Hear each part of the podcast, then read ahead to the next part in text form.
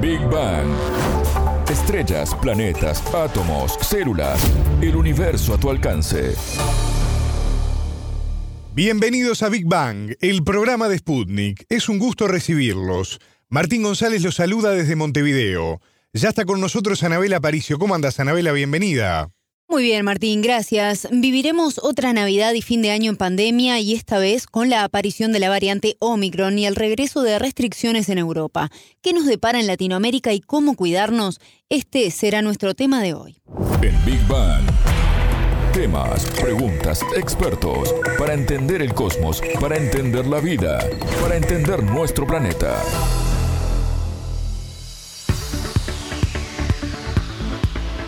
En estos días muchos hemos tenido la sensación de que volvimos a fines del 2020, Anabela, cuando vemos las noticias de cierres y medidas restrictivas en Europa ante el aumento de casos de COVID que realmente son preocupantes. Este incremento está empezando a sentirse también en Latinoamérica y se debe a la nueva variante Omicron, que logra evitar la barrera de las vacunas. Y esto ha generado toda una problemática. ¿Cómo lo estás viviendo, por ejemplo, vos en particular? Y bueno, sin dudas que por momentos uno siente que esto no va a terminar, que las vacunas no dieron resultado o nos dieron un respiro, pero no fue suficiente. Pero ante este panorama siempre es necesario informarse y tratar de entender lo que está pasando. Por eso es que hablamos con el epidemiólogo Gonzalo Basile, director del Grupo de Trabajo en Salud Internacional de CLACSO, que es el Consejo Latinoamericano de Ciencias Sociales. Creo que ahí hay que volver un poco a tener cierta calma en la, en la lectura sobre la variante de Omicron, ponerla en el contexto ¿no? de los contextos epidemiológicos donde se están dando, es decir, en, Europa y en el hemisferio norte es razonable en un momento de enfermedades respiratorias estacionales ver un repunte de casos de, de COVID-19 con las distintas variantes, poner en contexto la mayor transmisibilidad, las cadenas de transmisión, pero poniéndola en contexto de preguntarnos cuánto eso está impactando en la casos agudos y graves, en las hospitalizaciones y en las muertes, y también poner en el contexto la necesidad de la aceleración en el acceso a vacunas como bienes públicos, tanto para los países latinoamericanos que aún todavía no tuvieron acceso a vacunas y los refuerzos, como son muchos de los casos de América Latina que ya sabemos, eh, Haití, Guatemala, parte de Honduras, Paraguay aún hoy, eh, y otros países como también todo África, ¿no? Y ya terminando el año, entre todos los balances que se hacen, también es bueno saber cómo se comportó el virus en la región. ¿Qué información hay al respecto? Datos de la Unión Europea, la Organización Mundial de la Salud y el Centro de Control y Prevención de Enfermedades de Estados Unidos indican que en 2020 hubo 1.7 millones de defunciones en todo el mundo por COVID-19. Esto significó cerca del 2% del total de muertes acumuladas por todas las causas que se registran. Para tener una idea, Basile nos explicaba que por año, por ejemplo, mueren alrededor de 3 millones de personas solo por neumonía. Entonces, si miramos lo que fue 2021, la cifra ascendió a 3.6 millones, o sea, más del doble de lo registrado en el primer año de pandemia en cuanto a muertes por COVID-19. Perú, Paraguay y Uruguay fueron los países que acumularon su pico de mortalidad este año y este es el dato que nos permite también medir mejor la magnitud de afectación del virus en vez de contar los casos. ¿Por qué? Escuchemos la explicación que nos daba el epidemiólogo. ¿Por qué te hago el recorte por mortalidad? Porque por varias razones la epidemiología de los números, que se repiten mucho a nivel público, es una epidemiología muy sesgada y con muchos problemas para hacer comparativas, sobre todo en la dimensión de los casos, por un montón de, razones que sería largo, largo de explicar, pero la verdad que vos me digamos que nos repitamos entre nosotros, ¿no? Este, acumulados de casos, o tasas de posibilidad, o tasas de eh, prevalencia por 100.000 habitantes, todo eso nos dice muy poquito. Incluso la tasa de letalidad, ¿no? La, la, letalidad, sabes que es el total de enfermos sobre el total de muertos, digamos, porque en realidad, como el, digamos, en cualquier epidemia de enfermedad infecciosa y sobre todo como se comportó el SARS-CoV-2 en el mundo, pero sobre todo en América Latina y el Caribe, nosotros el N total de enfermos, es decir, de casos notificados de la enfermedad, no lo tenemos, no lo sabemos. Sabemos estimaciones, pero ese N, ese número de casos que vos ves notificados, es como un recorte del recorte del recorte de los casos totales, ¿entendés? Porque es el, ¿no? Son los casos eh, en su mayoría con criterios sintomáticos, que lograron tener acceso a una prueba diagnóstica PCR, que además esa prueba diagnóstica se notificó en un sistema de información y que quedó volcada en ese sistema de información en una semana epidemiológica, ¿no? Dependiendo el, el lugar y el tiempo en que se notificó. Eso nos permite solo explicar esa situación de caso confirmado notificado. Cuando comenzaron a fabricarse las vacunas hablamos mucho de la inmunidad de rebaño y sus beneficios cuando superáramos justamente el 70% de la población vacunada. ¿Esto se cumplió finalmente?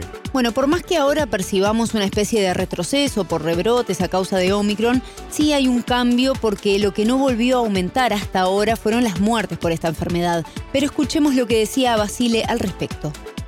Las vacunas no hacen magia, ¿no? O sea, las vacunas son un instrumento de salud pública dentro de múltiples estrategias que uno puede llevar adelante para afrontar procesos de salud enfermedad epidémicos, ¿no? Es decir, epidémicos, ¿qué quiere decir? Que tienen alcance poblacional, que atacan a poblaciones, a sociedades enteras o a grupos sociales o a conglomerados urbanos enteros, dependiendo de lo que, lo que querramos poner como epidémico, pero epidémico es, digamos, con alcance poblacional, digamos. Entonces, en primer lugar, las vacunas son una de las estrategias válidas, no la única, eh, pero en segundo lugar, todos nos recordábamos que muchos de los protocolos de investigación de las propias vacunas circulantes, todas, digamos, te marcan que tienen ¿no? un umbral de efectividad, y ese umbral de efectividad tenía un umbral de efectividad que es para ¿no?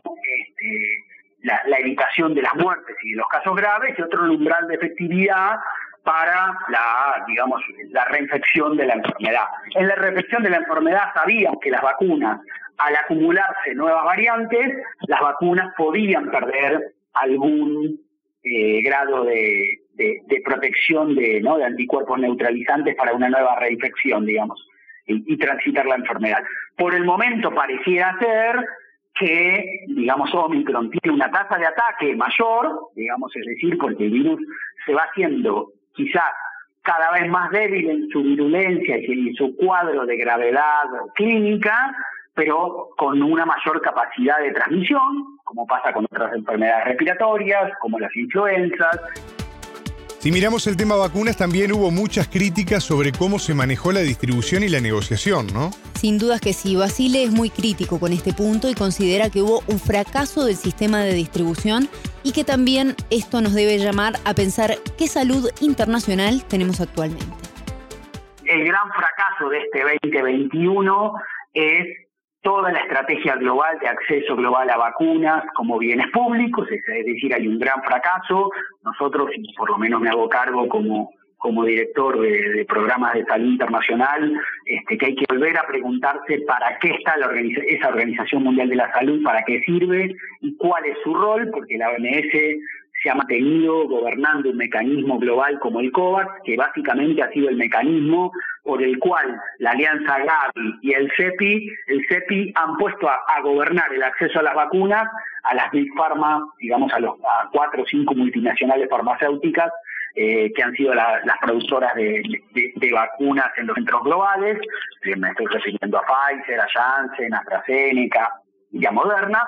Eh, entonces, me parece que ahí hay una necesidad como de, digamos, volver a preguntarse por qué. Porque por otro lado nos encontramos casi con una afirmación indignante de algunos infectólogos eh, poniendo en discusión o tratando de mostrar no evidencia clínica científica de por qué Omicron había tenido otro tipo de mutaciones diferente a las otras variantes anteriores, porque se había dado inmuno, inmunodeprimidos no vacunados africanos, digamos, y africanas, ¿no? Como si en realidad, digamos, África tuvo como de alguna manera la culpa de tener un acumulado de personas con, digamos, virus del VIH y además no la intersección con eh, COVID-19 y no tener acceso a vacunas, digamos. Cuando ponemos temas de, salud colectivo, de salud pública como problemas de seguridad, ahí aparece toda una dinámica de seguridad nacional, de las vacunas como apropiación de los países centrales o de las lógicas de donde están articuladas parte de los intereses geopolíticos de esas vacunas, y por otro lado nos encontramos con que recién se vayan a entregar vacunas de esa Big Pharma cuando tienen sobrantes, lo que se llaman excedentes productivos, y por otro lado, bueno, América Latina y el Caribe tuvo de alguna manera la posibilidad o la suerte de contar con, con las vacunas chinas o la vacuna de Sputnik para poder eh, realizar alguna estrategia intermedia de acceso a vacunación, mientras, mientras tanto los contratos de cada uno de nuestros países por separado y de forma descoordinada, negociamos solos y solas, cada uno por separado, este, contratos de vacunas, ¿no?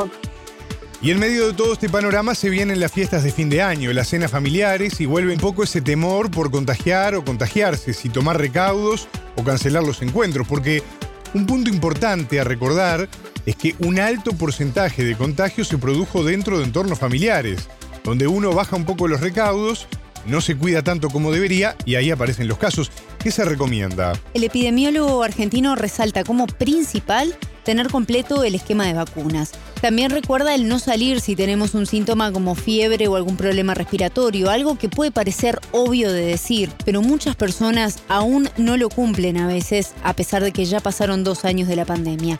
Y además menciona cosas básicas y simples como la distancia física o el lavado de manos que pueden hacer una gran diferencia y permitirnos disfrutar una reunión familiar protegida.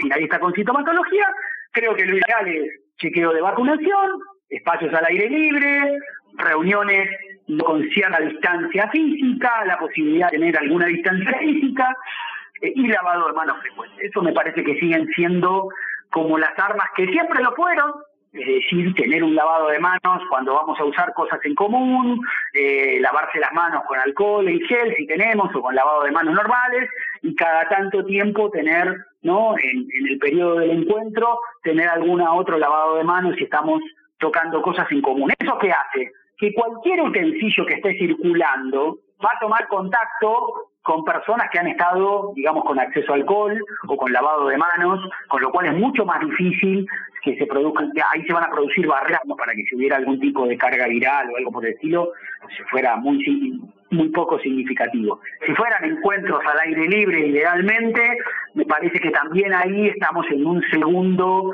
¿no? Como un segundo elemento que pone muchas condiciones por las cuales sea más difícil la, digamos, ¿no? Los brotes o transmisión o cadenas de transmisión y, demás.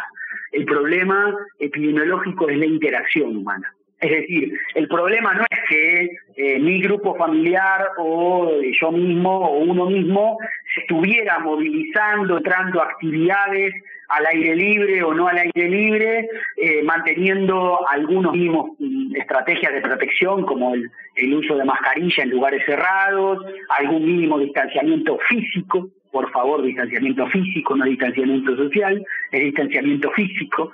Por lo menos los estudios que yo conozco, eh, en su mayoría demuestran que casi un 90%, más del 90% de los casos, siempre fueron y comenzaron en espacios intrafamiliares. Escuchábamos al epidemiólogo argentino Gonzalo Basile, director del Grupo de Trabajo en Salud Internacional del Consejo Latinoamericano de Ciencias Sociales, quien nos brindaba una serie de recomendaciones para pasar las fiestas en familia y protegidos. Muchas gracias, Anabela. Hasta la próxima. Esto fue Big Bang.